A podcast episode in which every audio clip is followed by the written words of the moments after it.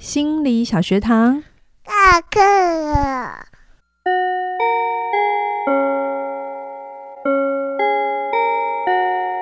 每周五我们一起探索心理学的小知识。大家好，我是嘉玲。大家好，我是班长轩宁。Hello，我们又到了新的一个学派喽。我们上一上面五集谈的是行为治疗，那我们这一集要来到了认知治疗。是。认知治疗是什么啊？嘉玲老师，你觉得它是什么？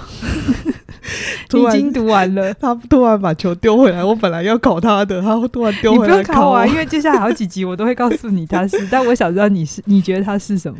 我觉得我读完之后，我会觉得从行为到认知，他们开始越来越不讲求潜意识的部分，嗯嗯，开始在意识工作比较多了。是，就是我觉得在。在如果一般人会感觉到，他就比较不是那么的虚无缥缈，他开始可以有很多的工作的地方，然后也是自己大脑比较能接受，开始接受这些去这些治疗的开始。嗯，嗯，这是我目前对认知治疗的认识。轩宁讲的非常好哈，这真的就是。从行为开始，然后接下来是认知。我们今天要讲认知，然后下一下一个学派要讲的那个现实现实治疗。嗯、这三个学派最最最大的特色就是，你会开始觉得它跟你的生活息息相关。嗯，然后你真的可以在你的生活当中感受到、觉察到或发现到这些所谓。呃，行为的机制或是认知的这个影响，好、嗯，就认知，我们今天会讲，它跟信念会非常大的相关。嗯，其实，在讲认知治疗，其实就在讲你的信念。对，那信念讲的这个更更白话文，就是你的相信。每个人都会有自己的相信，嗯，你相信什么就会为真、嗯、这件事。那这本来是我们一般民间的看法，可是就是认知治疗用非常科学的方法，把你相信什么为真，把它变得更有系统。嗯、所以，我们接下来会有好呃每一集大概我预计这个学派会讲比较久，但我先不预期他会录几集，反正你们最后听到几集就是几集。这就这个学派我在准备起来是。非常丰富的，对对对，稿子 比一般还还要厚。拿到的时候我说：“哦，怎么这么多啊？”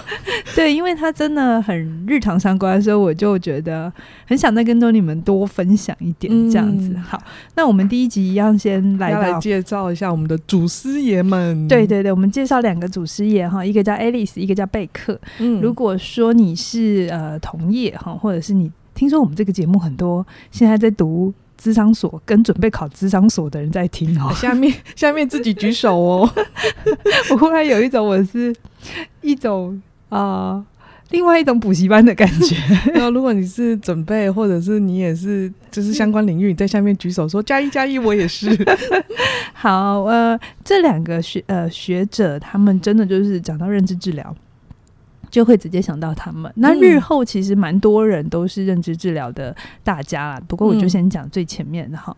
那我们先讲第一个 Alice 哈。嗯，Alice 她是一九一三年出生，九月二十七号。然后她是二零零七年七月二十二十四号离开。哈，感觉离我们很近哎，很近啊，很近啊。她才。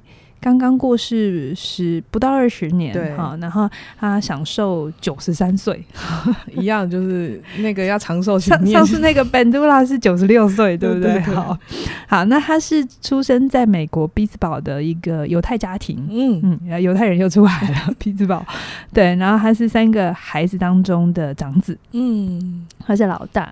那他的原生家庭哈，他的父亲是。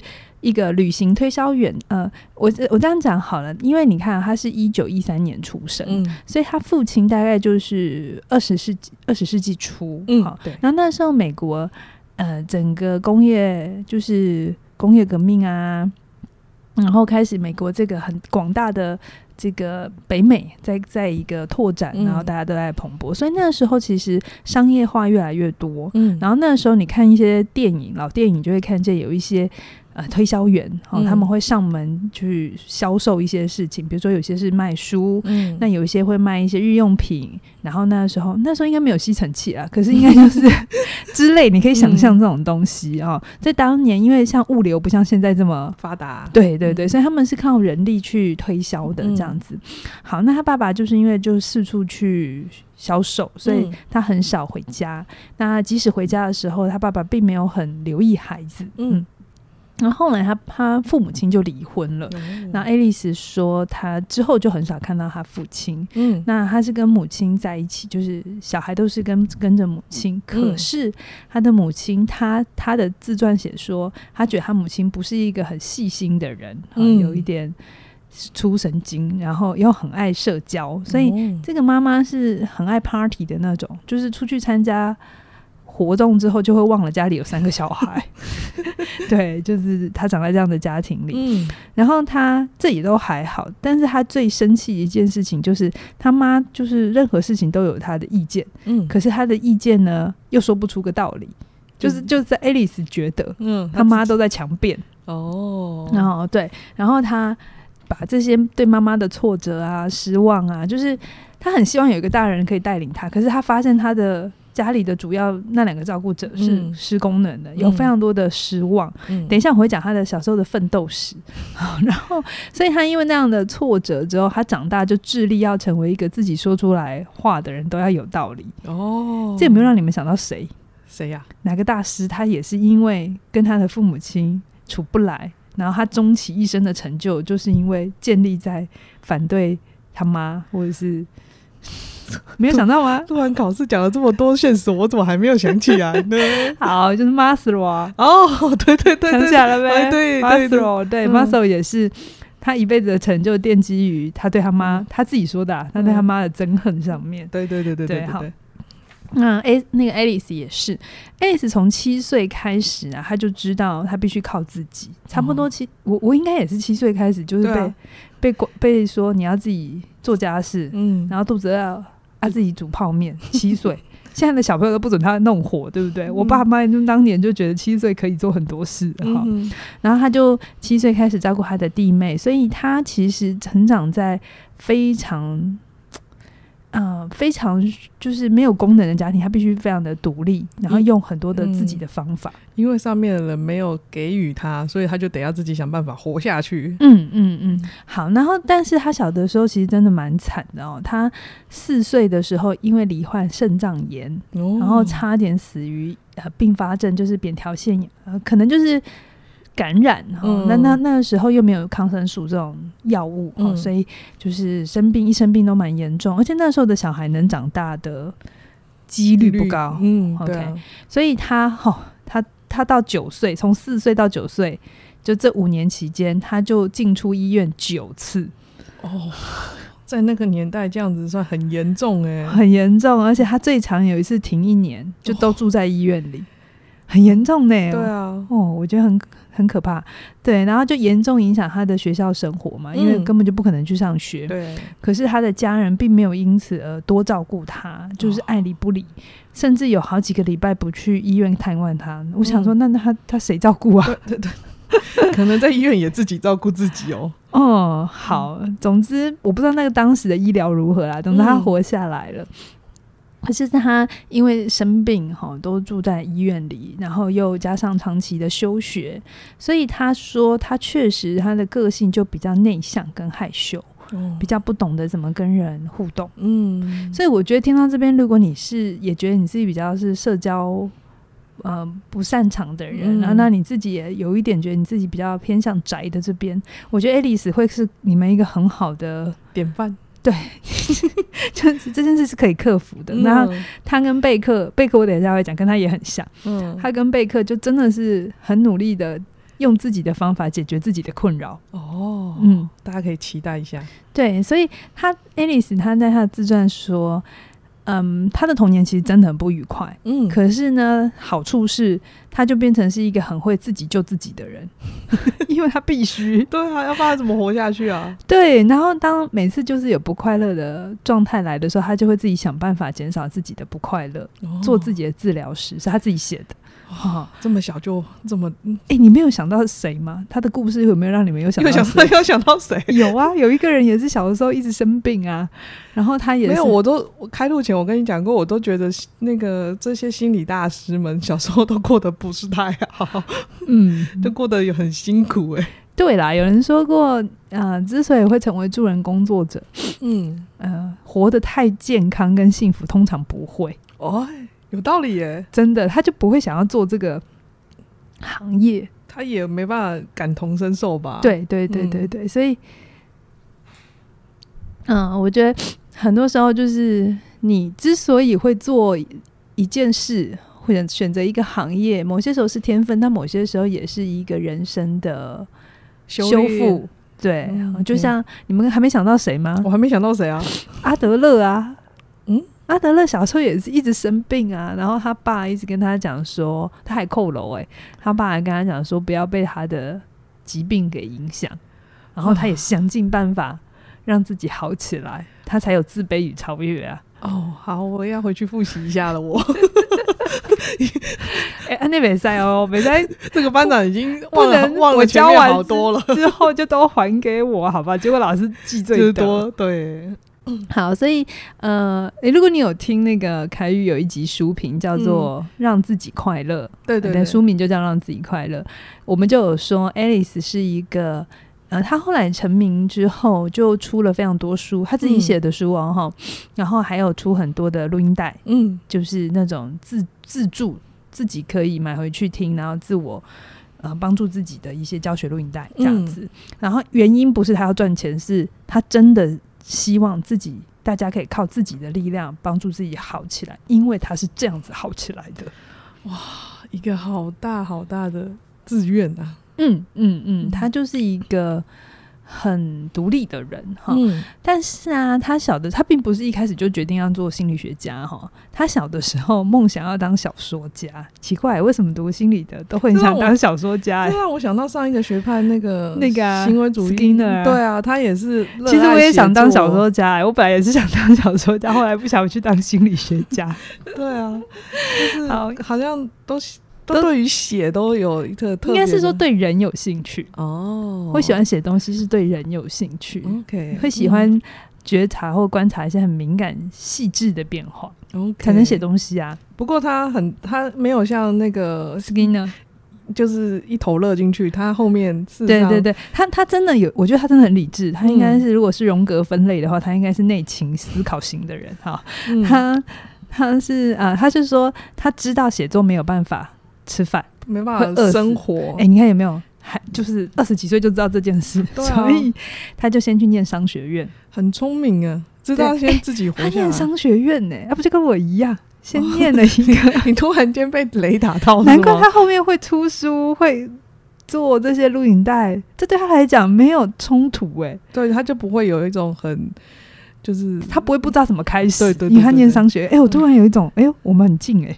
好，反正他就先去念商学院，然后他的计划是这样子的哈，他打算呢、啊，念了商学院，先去华尔街捞一笔，真的是这样写真的。然后有钱之后，就是先赚钱，然后再来写书。哈，哦、他他是这样在在计划的，蛮有蛮有蛮有这个 plan 感的。然后，嗯、然后可是可是他就遇到了。一九二九年的经济大萧条，大家知道吗？不知道。现在美国通膨很严重，大家就是非常非常担心会回到像一九二九年那个时候，嗯、就是所有的经济是 shut down 的，嗯，嗯，然后整个股市崩盘。所以他的梦想就幻灭了，他就知道他不能再呃呃靠他的赚了钱，然后再去写书这一条。对对对对对。后后来啊，他还是把商学院念完了啦。后来他就开始开始，他就开始先写呃专栏，他还是没有放弃。写作这件事情，只是他知道他不可能当小说家这样，他反正就一边赚钱。然后他的专栏啊，就写一些跟，因为他朋友都常常会问他一些感情问题啊，然后一些爱情的问题啊、性的问题啊，然后他就在那边写专栏，写一写他就变 KOL 了。真的我没有骗你。然后就会跟他咨询，然后他就发现，哎，他还蛮喜欢跟人这样聊天，然后解决别人的问题，他就觉得，哎，这很不错。他想说，哎，那这个也可能可以来。变成一种生路这样子，我觉得其实他脑袋很活哎、欸，我觉得，我觉得他脑袋里很适合当个生意人 所以他读商学院还是有影响哦。嗯、对，然后他就决定，哎、欸，那我来当个心理学家好了。哦、然后后来才去读哥伦比亚大学的临床心理学系。嗯，嗯，哥伦比亚大学，嗯，不知道谁好像也是读这个哎、欸，忽然又忘记了。这样子，我们每一局都一直扯钱，而且那个谁，那个谁，我会有种学长学弟的这种感觉哈。好，可是关键点来喽。他后来啊，就拿到博士学位之后，其实他接受完整的精神分析训练过。他的年代就刚好正在精神分析正在大蓬勃的时候啊，几乎到现在都是哈。所有人，我们这些大师们都去过精神分析，分析一定在他们出生的时候，就是他们已经在这个精神分析的年代里泡着了。是是是，嗯、可是他六用了就是接受训练，然后也实际使用之后六年，哦，他觉得对个案没有帮助。他就一直觉得个案的很多现实的问题是一直没有处理掉的。嗯，是是是。我想大家应该听到这边也有发现，前面的学派真的比较模糊、对啊，抽象，比较多心理动力。嗯、然后心理动力又是一种看不见的东西，嗯、就是你真的需要对自己有一点了解，然后你有一点历练，才会比较懂那个潜意识的力量。而且你真的感受到潜意识是在的，不然年轻的时候其实。你说这什么东西啊？对对对，怎么可能？我不相信。对对对对对，好，所以他就自己创了一个学派，叫理情治疗，本来叫理情治疗哈。嗯，理是理性的理，理性理性情绪治疗这样子。然后他自己承认他是受阿德勒影响的。哦，是不是承认这件事？因为因为哎，那个谁啊，Maslow 也说他很喜欢阿德勒啊，因为他们的童年经验是很像的。哦，就是他很尊重个案的主观知觉。嗯。然后自己的人生自己决定，自己负责，不是潜意识在控制。这是阿德勒，嗯，很早就提出来的。对对对啊，所以自卑与超越嘛。嗯、那我有在那时候，阿德勒我就有说，他英年早逝，他算就是过世的比较早，五十几岁就过世，嗯、所以他的学派没有继续发展。下来，可是他的很多的创建，因为他当时是跟弗洛伊德、荣格、阿德勒三巨头嘛，嗯，对，所以阿德勒的这一派的说法或者看见，真的影响到后面非常多呃学派，比如说存在主义人本也是受阿德勒影响，嗯，然后现实呃就是现实跟认知，特别是认知，嗯，也受阿德勒影响很大，连家庭是家庭跟女性主义，其实也受阿德勒影响很大。所以这一脉血缘是长这样，这么的等，这么的庞大这样子。嗯嗯嗯嗯，阿德勒，呃，他在心理学界其实是蛮有贡献，但是他有一阵子是沉寂，嗯、大家就比较知道弗洛伊德跟荣格，嗯，对，然后阿德勒比较没有人去提。如果你不是呃学这个领域的，你可能不知道阿德勒是谁。一直到十几年前那个被讨厌的勇气，他就整个就大红这样子。嗯，嗯，所以就是。一个人会红，就会一定会红，只是什么时候而已。好啦，所以他就是呃，他完整的接收这个阿德勒的概念，他就是相信人生是自己决定，因为他的人生就是他活到现在，他的童年经验、他的生涯的经验都没有被外在的状态给打倒，哦、没有被疾病，没有被大萧条，嗯、他就是自己想办法。嗯，所以他一直很相信，呃，你怎么看世界，就决定。你的生、你的生活、你的命运会长成什么样子？嗯，这是这整个学派非常重要的一个精髓，你一定要记得。这整个学派就是在讲一件事情：你怎么想，决定你怎么活。嗯，结案。这京剧写下来，然后你怎么想，决定你怎么活。好，只是我们接下来要用好几个例子，让你知道为什么会变，为什么会这样子。哈，然后，呃，Alice 她口才非常好。嗯，听过他演讲的人，我每次在看爱丽丝的故事的时候，我都一直想要求开语。为什么？就是他们有很多个性上很像的地方。嗯、然后，呃，他口才很好，听过他演讲的人都会知道，哎、欸，他很精辟，他他的比喻都很精准，很像求开语，然后也很幽默这样子。他讲过一个笑话，嗯，好像求开语也讲过一样的话。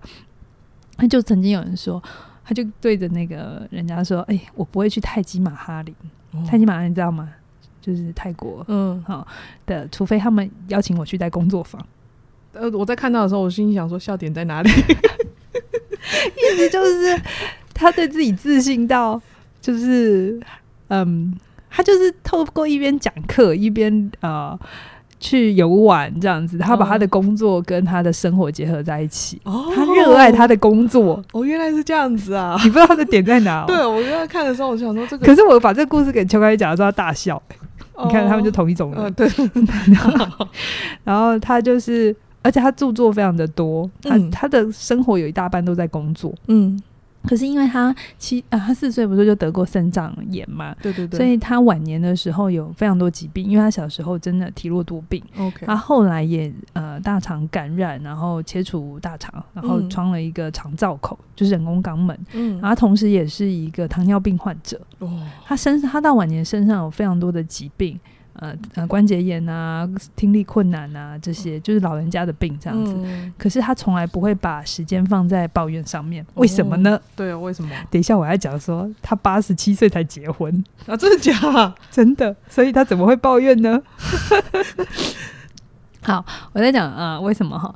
呃，他的老婆，他就这么一任老婆，我这查了很久，我一直以为他年轻结过婚，然后可能因为离婚啊，嗯、或太太过世，没有，他真的八十七岁。应该是八十七岁吧，总之就是八十几岁才结婚，然后他老婆小他四十几岁，哦，有没有一种很劲爆的感觉？我来讲下这个八卦，而且也是我在准备他的时候，我才知道啊，爱丽丝这么的猛哦！我之前在当学生的时候不知道，他是在二零零四年的时候跟一个澳洲心理学家叫 David 结婚，二零零四他几岁啊？那嘉玲老师一定要算出来他几岁哈？那数学就不要问我。哎、欸，不对，他四年之后离呃就就过世，所以他八九岁才才才结婚，好，真的很厉害。好，但是他们两个人呢，大概是一九九六，就是二十呃二十世纪末的时候，嗯、在墨尔本就见过面的啊、哦呃？为什么呢？因为 Debbie 去参加 Alice 的讲座。哦，好，这很像粉丝哎，对对对对，还没讲完。然后 Debbie 的姑姑也是个心理学家，嗯，就有点像是你女儿，就是我的，我知道她阿姨有没有？对对对。然后我是心理学家，然后就跟她说，哎，这个心理学家的书很好看，Alice 的书很好看，然后就推荐给她。所以 Debbie 十二岁就读 Alice 的书了。哦，嗯，然后 Alice 呃，David 就很喜欢 Alice 的作品，就有一种就是粉丝这样子，嗯、大师这样子，对对对，明星崇拜的。对，然后他们在一九九六还是九几见面，嗯、就在年会上面有见过面，嗯、然后反正后后来有一些波折辗转，又再见到面了，然后他们的爱情就开始。嗯、那时候 Alice 已经八十几岁，快七十几，快八十几这样子，哦、然后他们决定。然后他们爱情就开始这样，嗯、然后艾莉哎，Debbie 在 Debbie 的世界里，Alice 就是一个非常完美、非常棒的存在。嗯，你们觉得这故事这，这让我好难带入？他们觉得是彼此的生命挚爱，有共同的。目标、生活目标跟想法都乐于助人，哦、而且互相尊重。虽然两个人差了四十几岁，可是他们完全不妨碍，就是完全不妨碍他们在一起。嗯，他们也不太管别人怎么去看。我觉得这放在爱丽丝身上很合理，合 因为他没有要管别人怎么看，啊、他不会有个非理性信念是年纪差很大，所以。别人就会觉得我们不合适，对对对，或者会这个关系一定会不好，一定不会有这种信念。OK，对，这种东西一定不会长在他脑子里。嗯、对，所以其实 Alice 在这是 Debbie 讲的，他说其实很多人会攻击 Alice。等一下我会开始讲他的，下来之后我会开始讲他的观点。有些人很喜欢，真的，我发现喜欢 Alice 就是喜欢，可是有些人就是不喜欢，就觉得他很刺。哦，就很不喜欢他的风格，嗯，他这是蛮两极的哈。嗯，那呃，Debbie 就有说，呃，很多人在攻击爱丽丝的时候，对爱丽丝都觉得那是出于一一个防卫，然后他们不喜欢自己某一些盲点被点出来。哦，那爱丽丝对这件事情的态度就是，他会接受他们有他们的观点，但他不会因此而改变自己，他还是会这么相信。可是你会不舒服什么？我接受。嗯嗯。这个我其实觉得这个态度是可以学习的。对，这让我想到被讨厌的勇气。是啊，是不是？哎，阿德勒又出来了，对，就是就是他要很知道自己，然后又却包容别人，但是不是去抱怨别人为什么不怎么？嗯，没有要把对方改的跟自己一样。对对对对对，这确实是我等一下下两集我也会讲。呃，爱丽丝这些想法，然后关于呼应回我的生活跟工作上，我也怎么看待我生命里的这些有些时候避不了的攻击。嗯，好，然后呃呃，后来 Debbie 呃，后来爱丽丝就过世了嘛，嗯、那 Debbie 还很年轻嘛，现在才六几岁，嗯、所以他就把很多爱丽丝的手稿啊、观观念啊继续出书，所以现在你还是在市面上买得到一些爱丽丝写的。书，哎，你想说他都过世了，怎么可以写呢？哈、哦，是他的遗孀，就是帮他做出版，然后继续帮他就是传承他的这个概念。嗯，嗯，那我这边再讲一个爱丽丝的小八卦。他还有小八卦，这样子已经已经二十四分钟，我还在讲爱丽丝。好，那就真的很有趣。他为什么我说他是他年轻的时候是他朋友界的 KOL？嗯，我讲一个故事你就懂为什么他朋友很爱问他问题。就是他二十四岁的时候有爱过一个叫做卡尔里的女孩子，卡尔里。然后呢，这个女生给了爱丽丝非常多的温暖，然后爱丽丝非常喜欢跟她在一起。她有一天晚上，他们可能约会完之后，女生就告诉爱丽丝说。我想要休息一下，那就是他想回家的概念这样子。然后爱丽丝就非常的沮丧，她觉得她被拒绝了，然后她半夜就睡不着，然后半夜出门，然后觉得她好难过。你在你在嗯什么？你觉得他很奇怪吗？对啊，你二十四岁，二十四岁回到二十四岁，好不好？是不是想要随时黏在一起？然后对方跟你说：“我今天累了，呃，我想要自己一个人。”那就会有一种被拒绝的感觉哈。好，如果你是这样的话，你很正常，你就是正常人哈。但你不是爱丽丝，然后他就。睡不着就出去散步，他就一边散步一边散步，就发现，哈，让他忧郁的不是这个女生的拒绝，要不然是什么？是他自己的要求跟坚持，因为呃，他觉得这个女生应该要用他喜欢的方法爱他，不应该拒绝他。然后他一直相信，如果没有这个女生，他就会不幸。他就发现，啊，是这些想法让他痛苦，然后这个顿悟就成就了他后面这的一生。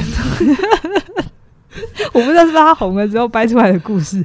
好，总之就是他在那个时候就开始有这些相信，然后种下了这些种子。他就发现人的痛苦是怎么来的，然后所以他就去咨询他的朋友来咨询他的时候，他就会用比较这样的概念。可是我在想，那他那时候接受精神分析训练的时候应该很痛苦，因为这是两套不同逻辑。嗯，没关系，他有找到他一套融合成可以运作的 系统。好，接下来我们要快一点了，我们要讲贝克，贝克故事也应该很好，很好听哦。嗯，好，那我们讲 Alice 哈，那呃，，Alice 是理情行为治疗 REBT，、嗯、那贝克我们就会比较说它就是认知治疗好、嗯、CT 好，哎、欸，那个那个补习班的小朋友们，REBT 是 Alice，CT 是贝克哈。好，那贝克他是一九二一年七月十八号出生啊，他是个巨蟹座，对吧？哎、欸，好像是，确定哦。然后，二零二一年十一月一号才过世。我们录音的去去年享受几百回，哇，这个数字好吉祥啊，很吉祥，几百回。哦、对呀、啊，希望他不是因为 COVID nineteen 哈。好好，然后他的原生家庭，他是生在美国罗德岛。在东部的一个岛，嗯、一样是犹太人，就是犹太人。然后他，但他这次不是老大，他是最小的孩子，好像生六个吧，哈、嗯，他他是最小的。然后他爸妈都是欧洲移民，嗯、但是家境是不错的，不像爱丽丝小时候父母亲比较辛苦。嗯，然后他爸爸在欧洲的时候其实就是个思想家，哦、就那个时候欧洲你知道他会有个沙龙啊，嗯、然后大家会来。评论一下时事啊什么的哈，欧洲，然后就会很想跟他一起聚会，讨论人生的很重要的一些议题。然后贝克说，他爸爸这一个风格很影响到他日后做学问的态度。哦，嗯，就比较实事求是。嗯，然后他七岁的时候来来了，哈，七岁的时候摔断手臂，就是小时候一定要生一场大病的逻辑。对，然后后来变成败血症。哎呦喂！就差点死了，嗯，真的很严重哈。嗯，那个年代真的小朋友长要长大是一件很不不容易的事情，然后就不得不休学。然后他就说这件事影响了他。你看七岁是应该要上小学的年纪嘛？对啊，对啊，对啊，影响到他的信心，让他觉得自己跟不上别人，自己很笨。哎，这很容易啊，很容易耶，真的真的就是比别人慢一点嘛。像现在张云珍比是全班的老大，他就自信很强大，对不对？对啊，就是。你我发现同就算同一个年幼幼班，他们差一岁，嗯，还是会有不一样的结果。哎、欸，我听过一个我学员跟我讲的故事，我觉得很感动、欸。哎、嗯，就是我我在这边分享，虽然有点岔题，可是可能听到爸爸妈妈可能要换一个思维啊、喔，嗯、因为我们很多时候父母亲都会希望小孩赢在起跑点，对，所以常常就会很希望他赶快先学会什么，在他那个年纪还没到的时候就超前，然后觉得这样会赢。可是我有一个学生，他。天生因为视力的问题，哦、所以他看不见。嗯、然后他第一年读不知道中班还是幼稚园的时候就很挫折，嗯、因为他学习一定比别人慢。对。然后通常这个时候父母亲就会努力帮他补习，干嘛让他跟上？对不对？没有没有，他母亲做了一件事情，改变了他的人生，很，很重要的一件事。他妈就让他再读一年。这件事情，他不怕嗯慢，他就让他再读一年。可是因为他前面已经有有学过一段时间，嗯、虽然他比别人慢，但一定比现在的小朋友进来来的快。对，然后他的同学就会常常看着他说：“你怎么会用崇拜的样子？”哦、然后他说他那个自信，嗯，就是他虽然天生有这个疾病，可是你你跟他。你真实跟他互动的时候，你完全不会觉得感受不到，完全不到。对对对，你会觉得他是一个很乐观，而且很、嗯、很就觉得他是跟一般人没有特没有任何差别。对，然后我听那个故事的时候，我我是整个被震撼到到，嗯、对啊，多一年会怎样？会怎样吗？嗯、可是你会让一个孩子的人格是整个翻过来的。对啊。就不会是我们可能觉得他势利，然后他就是一个弱势，然后需要被帮助，是，然后就演变成那一条路这样子。对，所以人生真的不用急。如果你现在人生有些事情，你到这个岁数，你觉得你比别人慢，那没关系，再多一年嘛，你会比你后面的快啊。嗯、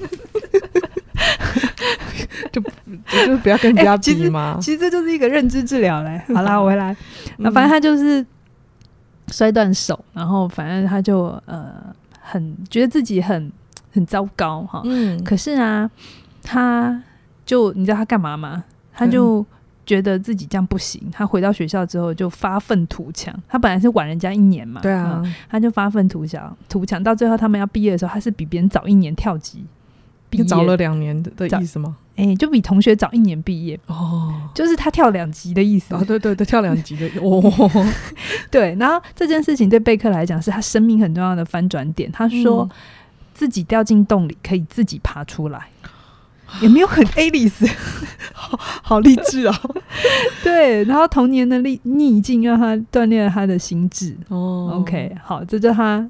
跟 Alice 很像，对不对？对啊、生病，然后就要，自己想办法，然后自己站起来。嗯，那后，来他就念了医学院，哈、嗯，他就跟 Alice 不一样，，Alice 是商学院，嗯啊，他是医学院，嗯、然后但是他摔断腿、摔断手这件事让他很怕血，哦，很怕血，所以他差点毕不了业。为什么？因为他上不了手术台，他没办法经历过需要开刀的那一段。对，然后他那个时候。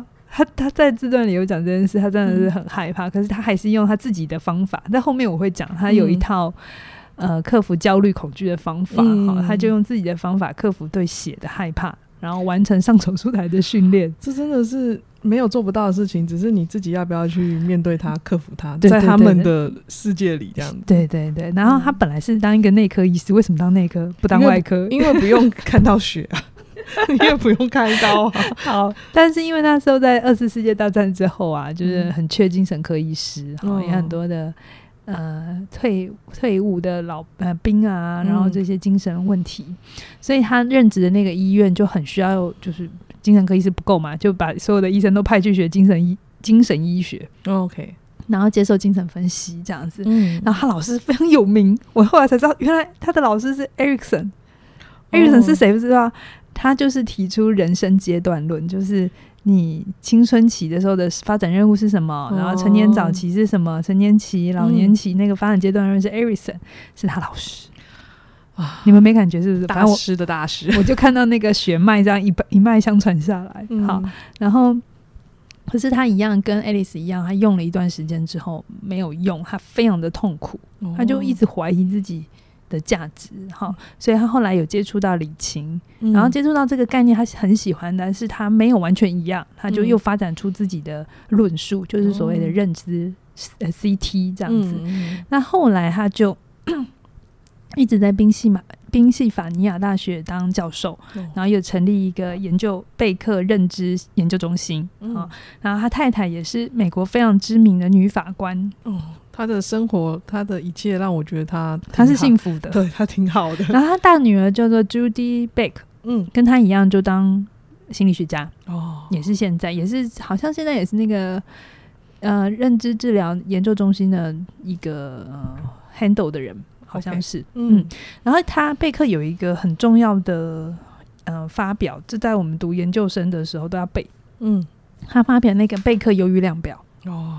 贝克忧郁量表是什么？不知道是不是？好，你现在一定会有网络上会跟你说，你自己自我检查有没有忧郁的七条，然后有啊，八条，或者是有一些简单的、嗯、简单的问答问答，嗯、那就是贝克忧郁量表发展出来的。嗯，嗯，他让忧郁这件事情不再需要到专业的人，你可以自评，嗯、然后做一些简单的自救。真的，我突然想到，我坐月子的时候，怎样？就是人家不是说坐月子很容易忧郁症吗？就有做过这个量表。突突然刚刚想到的，真的、啊、就会医院给你们还是你们月子中心，就是会请你做这个量表，哦、然后去评估你现在。就是他们，他们也就是评估一下这个现在这个这个病人，这个产妇的心理状态还对对对对对对对，这真的要很感谢贝克，他把而且他是非常完整的性效度，他做了非常严谨的研究，不是你那个网络上随便的心理测验哦，是真的做了很多嗯。长期的研究、实证研究来证明某一些问题是真的测得出来的哦，对，这就是贝克很大很大很大的贡献，嗯嗯，然后他的。徒子徒孙，他的他教出一个很有名的学生，那像我们这一行的也都知道，叫做那个 Seligman，Seligman，、哦、他就是呃呃习得无助感的一个提出者，然后他是后来的正向心理学一个大家。哦，就是大师教过的大师，大师然后再再教出一个大师，对，就把他们的族谱给。给给搞懂了这样子，那正向心理学当然它也是一个认知治疗、认知学派的那一个范畴嘛，范畴在那样的范畴，但还是有一些不一样。嗯、对，所以我们讲完了这两个创始人，有没有他们的故事？有没有什么共同点？有听到什么共同点？共同点就小时候都活得不是很好。小时候都要生病这样子，Peyton 就是生病，可是没有被病打倒，嗯、然后努力站起来，然后都靠自己哦。对，把自己这个站起来的经验变成他学派很重要的一个养分核心，这样子。对，然后他的生命就活得非常的完整。嗯，他整个一辈子都在修复童年的伤，可是可以顺便修复到很多身边的人，这样啊，好伟大。好啦，我每次都觉得录。小学堂最开心就是在讲学派的故事，真的哦。对，你最喜欢录的是大师们的故事，大师们的八卦。哦，原来爱丽丝八九岁才结婚，好好好，就是在你念书的时候不会念到的东西。对，老师不会跟我们讲这种东西。OK，好啊。那我们今天介绍了两位大师，那我们现在来工商服务一下。你现在听到的时候啊，是我们起点文化的生日到喽，我们的周年庆。我们事实上很多学员都会告诉我，我没有那么早加入，所以我可不可我很想一次购入，有没有其他的优惠？就是这时候了，嗯、这时候你买啊，就会一门课九五折，两门课八九折，三哎八五八八折，八八折。对不起，我再重讲一次：一门九五，两门八八，三门课七九，跟三门以上七九折，嗯。所以你买越多越划算。对，有一些你可能看很久，然后可能它单价稍高，你又有点买不下手，就这个时候。对对对，一次购足，就是看看你的那个线上课程里面还有哪些课没有把它购起来。这个时间就是我们回馈我们所有的粉丝们，就是最好，也是我们的生日，庆祝我们的生日这样子。到十月十二号是不是？哎呀，忘记，我开录前忘记，我记得是到十月五号。哎，不能乱讲，等一下，不能乱讲哦。这个事情我们要很郑重的、认真的对待。哦，截止日期是十月五号，五号，五号，对不起，呃，五号，五号之前哦。对对对，不啊，反正你听到这时间，就是赶快去我们的官网上看一看，就是看看你有什么还没买的，赶快就把它手到加入吧。OK，好，我们今天就聊到这边喽，谢谢你的收听，拜拜。